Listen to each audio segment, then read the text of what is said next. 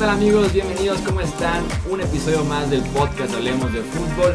En esta ocasión nos alejaremos un poco de la dinámica de la agencia libre, del draft, para platicar de dos noticias muy importantes en la NFL. La primera, el retiro de Rob Gronkowski, que en los últimos días hemos tenido el debate de si es el mejor eh, a la cerrada en la historia de la NFL. Y también estaremos platicando de los eh, más recientes cambios en el reglamento de la NFL porque si bien hace falta todavía otra reunión de dueños para probar todavía un par eh, de cambios, ya tenemos por lo menos un, uno, perdón, dos cambios importantes y dos, tres opciones que ya se dijeron que no. O también tenemos la opción de que lo pasen a esa siguiente junta de dueños. Vamos a platicar justamente de esos temas como en noticias generales de la NFL en los últimos días. Yo soy Jesús Sánchez, gracias por estar aquí nuevamente con nosotros. Ya saben que este podcast nos ayuda muchísimo que lo apoyen ya sea en cada una de las plataformas en las que están escuchando este podcast,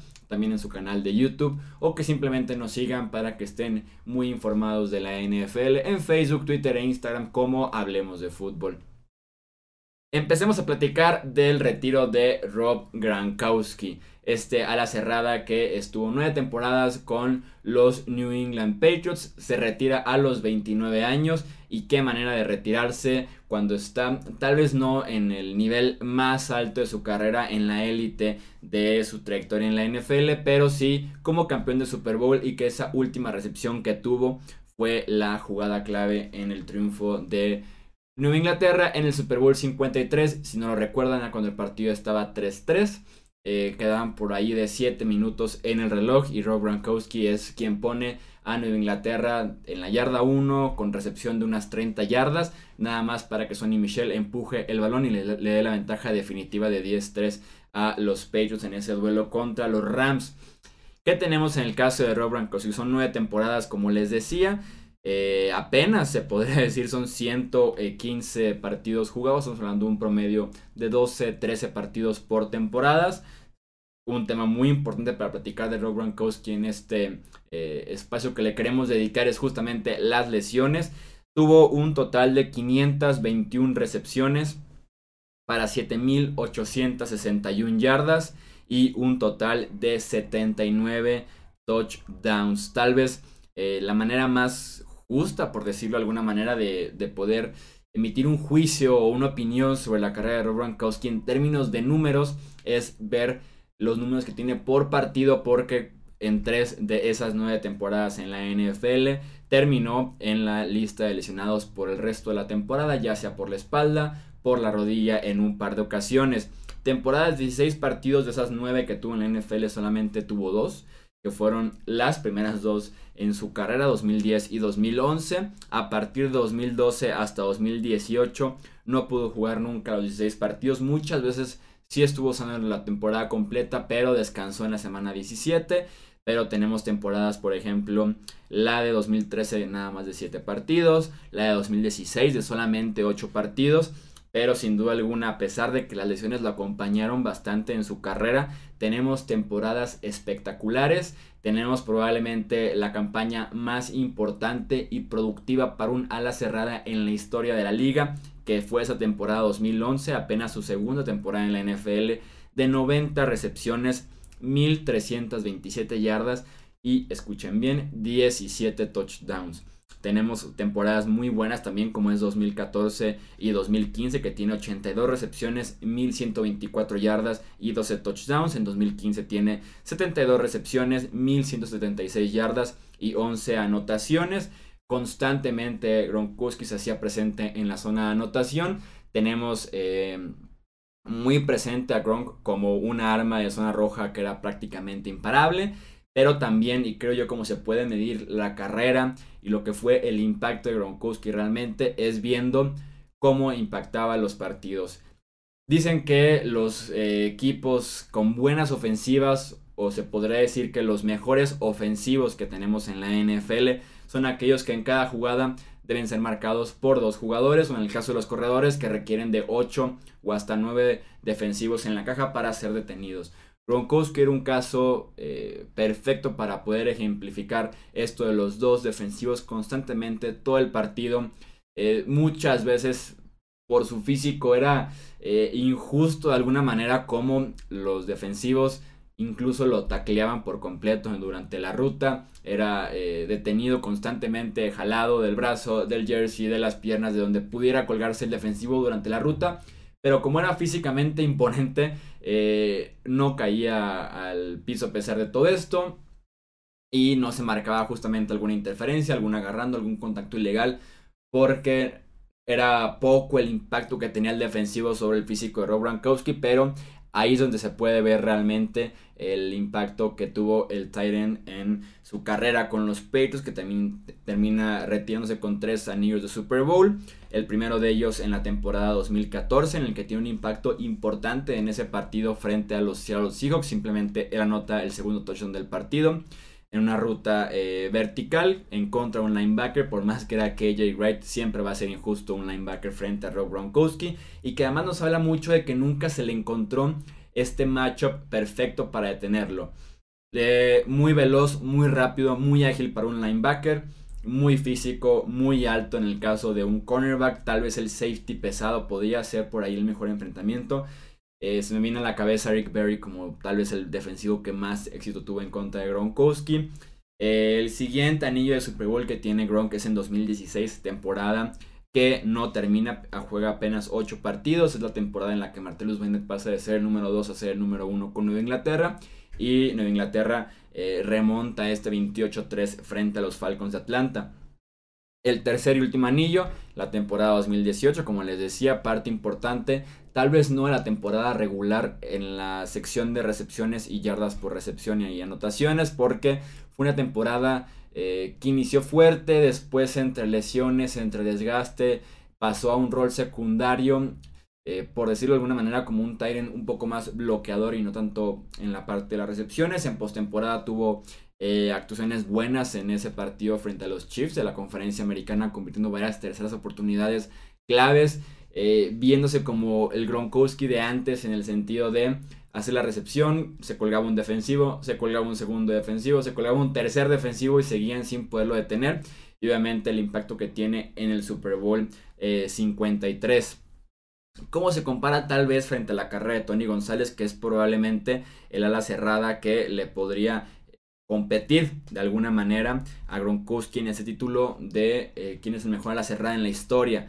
González, a diferencia de Gronkowski, es importantísimo para poder leer los números de eh, Tony González, este ex ala cerrada de los Chiefs y de los Falcons. Jugó 17 temporadas en la NFL, casi el doble de Gronkowski. Gronk tiene 115 partidos jugados. Tony González tiene 270 partidos jugados. Y por, lo mismo, sus recepciones, sus yardas son casi el doble de las de Gronkowski. Tiene 1325 recepciones, 15127 yardas y 111 touchdowns. En este debate de quién es el mejor a la cerrada, tal vez no hay respuesta incorrecta. Este podría ser el, caso para algunos de, de, González por la longevidad, por las estadísticas, o el de Gronkowski por el dominio yo me quedo con Gronkowski. Porque se dice, eh, hay dos frases para definir quién entra al Salón de la Fama y quiénes entran al Salón de la Fama en su primera temporada. Y creo que con Gronkowski se puede definir bien en su carrera. Si puedes contar la historia de la NFL sin tomar en cuenta al jugador, no pertenece al Salón de la Fama. Con, con Gronkowski me queda claro que para contar la historia general de la NFL se debe sí o sí mencionar a Gronkowski. La segunda pregunta es, ¿impactó la posición que jugó lo suficiente para decir que hubo un antes y un después eh, tras el retiro de este jugador? Y con Gronkowski la respuesta es sí. Con González Tales podemos tener el caso de Antonio Gates, de Kellen Winslow Jr., de Shannon Sharp, de las cerradas dominantes, de estadísticas que se pueden especializar un poco más en el juego aéreo, pero sin descuidar tanto, sí un poco, el juego por tierra. Con Gronkowski tenemos el paquete completo en la posición de ala cerrada. Tenemos un ala cerrada que constantemente era, de doble equipo en la defensiva. Eh, que tenemos una ala cerrada que impactaba el juego por eso que les decía al inicio. Lo, muy veloz para un linebacker, muy fuerte, muy físico para un esquinero. Entonces, es realmente una ala cerrada que marca un antes y un después en la posición. A partir de Gronkowski vemos equipos interesados en incluir a los Tyrants en sus ofensivas, incluso paquetes de dos Tyrants cuando estaba Gronkowski con Aaron Hernández. Y tenemos una camada de las cerradas que se podrían comparar en lo físico o en la producción, tal vez con Gronkowski en, algunos aspectos del juego. A Travis Kelsey, a Zach Ertz, tenemos a OJ Howard en Tampa Bay de las opciones más jóvenes en la NFL. Entonces, Gronkowski realmente marca un antes y un después en la posición de la cerrada. Sin duda alguna va a marcar un antes y un después en la ofensiva de Nueva Inglaterra. Es realmente con Gronkowski, quitando ese año 2007 que fue productivo eh, de una manera increíble con Inglaterra es realmente con Gronkowski cuando tenemos a un Nueva Inglaterra que es productivo constantemente a la ofensiva año tras año. Antes de este caso tenemos nada más algunos años específicos en los que eh, Nueva Inglaterra destacaba muchísimo a la ofensiva. Llega Gronkowski y constantemente son una ofensiva aérea eh, productiva. Tom Brady obviamente crece en números, crece eh, en confianza, en ser dominante. Llegan los MVPs también a partir de Gronkowski, insisto, quitándose de temporada 2007. Entonces, realmente hay un antes y un después en la posición, en la liga, en el equipo, en la ofensiva, en la carrera del mejor quarterback de todos los tiempos. Entonces, realmente a mí me parece, en este caso, en esta pregunta, que Rob Gronkowski es el mejor a la cerrada en la historia de la NFL. Platicamos ahora de estos cambios que existen en el reglamento que se hicieron en la más reciente junta de entrenadores. Los entrenadores llegan con las propuestas de los cambios que les gustaría ver para la próxima temporada y los eh, dueños son los que deciden si votan a favor o en contra de esta nueva regla. El primer cambio fue que se eliminaron los bloqueos por el lado ciego del jugador. Según una estadística presentada por la NFL, un tercio de las conmociones que eh, se dieron la temporada pasada en los eh, regresos de despejes fueron en bloqueos por el lado ciego. Entonces la NFL decide eliminarlos por completo. La única forma que puedes bloquear es estando por enfrente del jugador. Si tú estás esperando al jugador que viene corriendo, se podría decir paralelo a la zona de anotación y tú estás perpendicular del otro sentido de la zona de anotación, lo estás esperando para bloquearlo, ya sea en el casco, en el hombro, con los brazos, como sea, están prohibidos ya los bloqueos en el punto ciego de eh, los jugadores la próxima temporada en la NFL. El siguiente y segundo cambio que se aprobó en esta junta de entrenadores es que a partir de la próxima temporada eh, los entrenadores pueden retar los castigos de interferencia defensiva y ofensiva, así como aquellas jugadas que no fueron marcadas como interferencia y que ellos consideran que sí debieron hacerlo. ¿Quién creen que propuso esta regla? Obviamente Sean Payton, el head coach de los New Orleans Saints, poniendo como ejemplo el final de la conferencia, el, perdón, el final de la final de la conferencia nacional en el que Tommy Lee Lewis es arrollado por el defensivo de los Rams no se marca interferencia. Con esta nueva regla, Sean Payton podría lanzar el pañuelo y decir, ¿saben qué? Revisen esta jugada. Para mí es interferencia, los referees la ven, deciden que es interferencia y Nuevo Orleans tiene primer y gol con un minuto por jugar en la final de la conferencia nacional.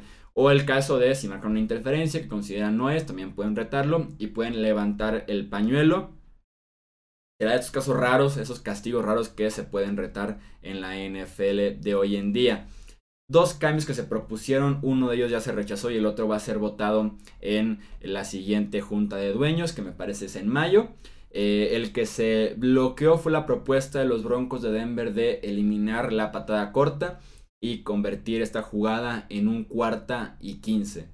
Desde tu yarda 20. Eh, o sea, si la conviertes, arrancas en tu 35 y viene otra vez tu ofensiva al campo. Esto nada más era permitido en el último cuarto y una vez por partido, según lo que propuso los Broncos de Denver. Decidieron eh, votar en contra de esta eh, modificación al reglamento, más porque con las nuevas reglas del kickoff en el que los jugadores deben iniciar en la línea 35, perdón, en la línea 30, eh, totalmente detenidos. Realmente las patadas cortas pasaron de ser muy poco efectivas a ser, mm, por así que, imposibles de convertir.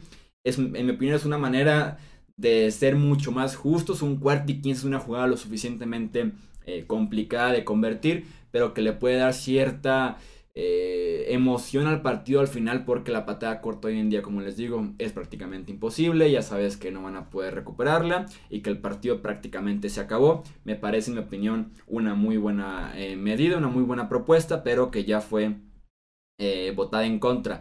Y el cambio que propusieron los Kansas City Chiefs, que se va a votar en la próxima junta de dueños, y que también es un cambio muy Kansas City Chiefs, es que en tiempo extra, en postemporada, ambos equipos deben eh, tocar la bola, ambos equipos deben tener la posición del balón.